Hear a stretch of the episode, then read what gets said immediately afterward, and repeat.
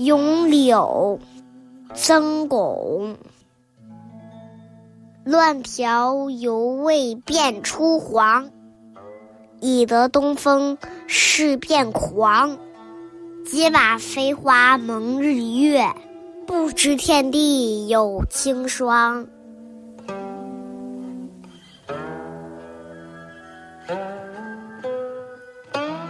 说到咏柳，我们最熟悉的应该是贺知章的咏柳诗，而曾巩的咏柳跟贺知章的咏柳不一样。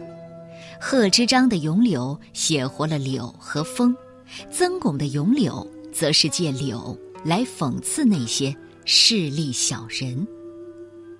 杂乱的柳枝条还没有变黄，在东风的吹动下狂扭乱舞。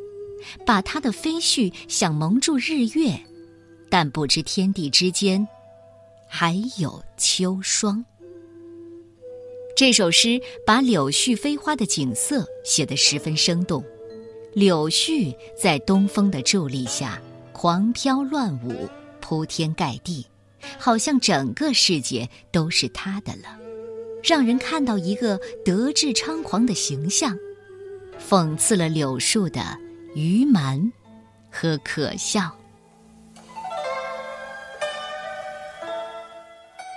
咏柳，宋代，曾巩。